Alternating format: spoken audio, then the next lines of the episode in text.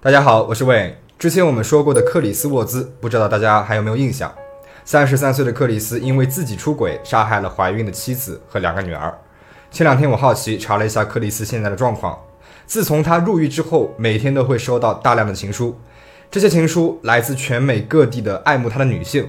有一个来自科罗拉多州三十九岁的女性给克里斯写道：“自从你上了新闻之后，我每天都想着你。”他还说。如果你能回复我的话，那我将是这个世界上最幸福的女人。而另一个女人的情书里面呢，写道：“我觉得你是一个很棒的人，希望我可以点亮你的生活。”还有人甚至是寄了一张自己的比基尼照片给他。像克里斯这种杀了人、犯了罪之后还被人爱慕追捧的情况呢，其实并不罕见。之前我们讲过的市桥达也也是这种情况，以及杀害了怀孕妻子的斯科特皮特森，他呢入狱之后也是每天都会接到三十多个爱慕者的电话。我在网上查阅了一些资料，发现心理学上有一个专门的名词叫 hybristophilia，简单中文翻译就是坏男孩控，讲的呢就是这种现象。今天我们来讲一讲为什么会有人爱上杀人犯，以及这背后的心理原因到底是什么。那在开始之前，我想声明，做这支影片是希望大家可以从这支影片当中有所收获，尤其是对心理研究感兴趣的小伙伴，希望可以有些启发。所有的信息资料我都是在网上找到的。现在开始我们今天的影片。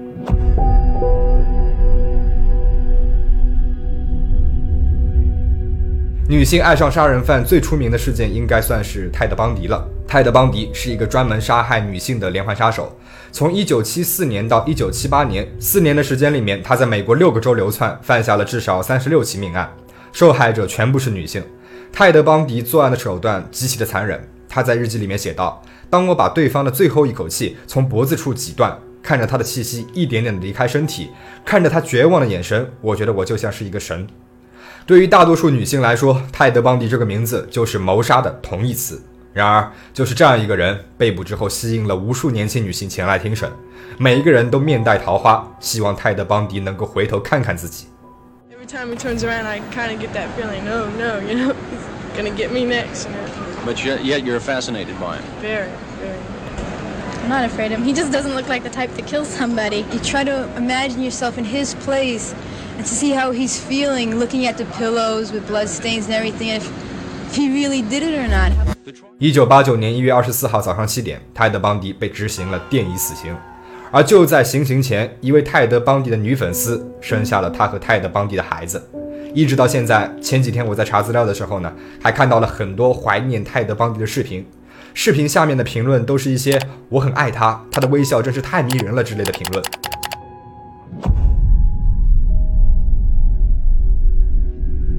二零一三年四月十五号，波士顿的马拉松比赛正在进行当中，这是波士顿每年最大的活动之一了。下午两点五十分，在科普里广场，两枚土制的炸弹分别于终点线附近的观众区以及一家体育用品店先后引爆，造成了三人死亡，一百八十三人受伤。这场袭击的制造者是十九岁的乔卡·沙尼耶夫和他的哥哥塔米尔南·沙尼耶夫。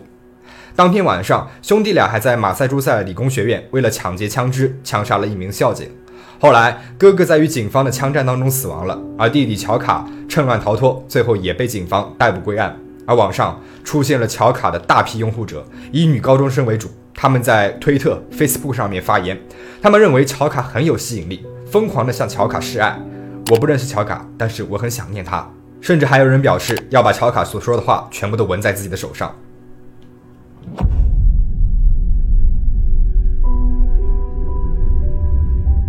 理查德·拉米雷兹被称为夜行者，因为他喜欢潜伏在黑夜里面，趁着夜色潜入受害者的家里面。遇见男的他就直接杀死，遇见女的就强行侵害，然后再杀死。完事之后，他还会留下他的标志——一个倒转的五角星。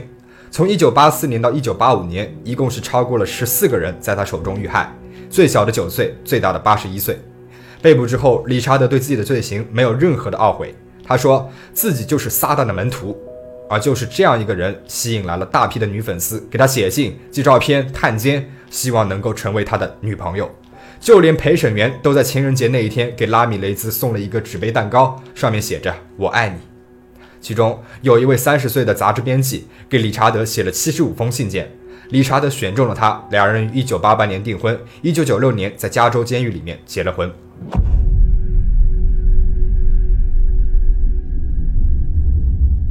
邦尼和克莱德是美国经济大恐慌时期著名的鸳鸯大盗，以抢劫银行闻名。邦尼和克莱德刚认识的时候，克莱德是一名刚出狱的银行抢劫犯，而邦尼那时候只是一个对生活厌倦、想追求刺激的失业女青年。有一天，克莱德在作案的时候遇到了邦尼，邦尼十分的崇拜克莱德这种看似刺激冒险的非法生活。于是两人就成为了鸳鸯大盗，烧杀抢掠。每一次，邦尼都忠诚地待在克莱德的身边。后来，俩人遭到了德州与路易斯安那州的警方埋伏，身中五十多枪，当场死亡。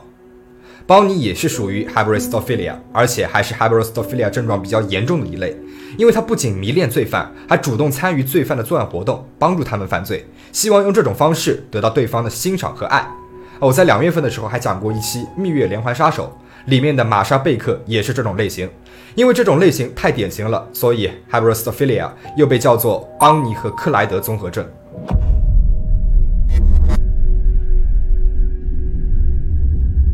奥斯卡·柏林于1986年在佛罗里达州强行侵害并且杀死了三名年轻女性。当时36岁的罗莎莉是奥斯卡的辩护律师。1995年2月3号。罗莎莉第一次与奥斯卡在监狱里面见面，没有想到居然对这个杀人犯是一见钟情。罗莎莉和奥斯卡的第一次见面持续了五个小时，我觉得他很亲和。在只有一张床、一张桌子和厕所的狭小监狱囚室里面，我能感受到他那种绝望和孤独。他的这种无助让我窒息了。为了证明奥斯卡无罪，罗莎莉每天花费几个小时和奥斯卡在他的牢房当中度过，几乎是忽略了他的家人。后来。罗莎莉和当地知名的律师丈夫离了婚，还放弃了四名孩子的监护权，与奥斯卡通过电话结了婚。结婚之后，罗莎莉对监狱当中的丈夫是不离不弃，并且坚持要为他洗刷罪名，一直到奥斯卡于2016年在监狱里去世。从刚刚的这些例子里面，我们可以看出来 h y b r o s t o p h i l i a 主要指的是没有犯过罪的女性被男性杀人犯所吸引的现象。这些爱慕者不是之前就有的，大部分都是在电视上看到了新闻报道，或者是听证会之后才开始爱慕起这些罪犯。而这些爱慕者似乎也并不关心受害的人和罪犯之间是什么样的关系。比如像克里斯沃兹以及斯科特皮特森这种，杀害的都是自己的妻子，根本就不是伴侣的好人选，但还是有很多的女性前仆后继的给他们写情书。凯氏精神病学词典当中定义，hybristophilia 痴迷于实施罪行的罪犯，对其崇拜并且由此获得性刺激，主要呢可分为被动型和主动型两类。被动型拯救幻想，这一类的女孩并不是想要成为犯罪行为当中的一份子，更多的是她们想要改变重刑犯，或者是为他们的行为开脱。比如克里斯沃兹，就有很多的女粉丝说他是受到了情妇的蛊惑，母亲和妻子都那么的强势，他那样做是情有可原的。会为他找各种各样的理由开脱，以及乔治沙耶涅夫，即使后来他自己都承认了那场爆炸是他和哥哥做的，但还是有粉丝说他是无辜的。以及罗莎莉也是非常典型的，这些女性都沉浸在了自己的救世主情节当中，坚信自己可以改变这些连环杀人犯，甚至有许多的女性表示，他们会在那些连环杀手的身上看到小男孩似的感觉，并且强烈的认为自己有抚育和保护那个小男孩的责任。主动型喜欢危险。主动型坏男孩控所迷恋的是那些尚在活跃的罪犯，他们会参与男性罪犯的活动当中，诱捕受害者，藏匿尸体，犯下罪行。他们不会移情别恋，相反，他们希望得到对方回报的爱，比如前面提到过的邦尼，以及蜜月杀手当中的玛莎贝克。这一类型的女孩呢，她们追求危险，享受危险给他们带来的刺激感，甚至会觉得和所爱的人一起挑战这个社会的秩序是十分浪漫的。他们或多或少都会有一些受虐倾向。这些危险人物会给他们带来更大的性吸引力。如果能和这些罪犯一起行动，将会使他们感到莫大的荣幸。那么，什么样的女性才会被杀人犯所吸引呢？第一，被男性长期虐待、忽视的女性。那些曾经被父亲或者是其他的男人长期虐待，或者是被忽视的女性，更加容易成为坏男孩控。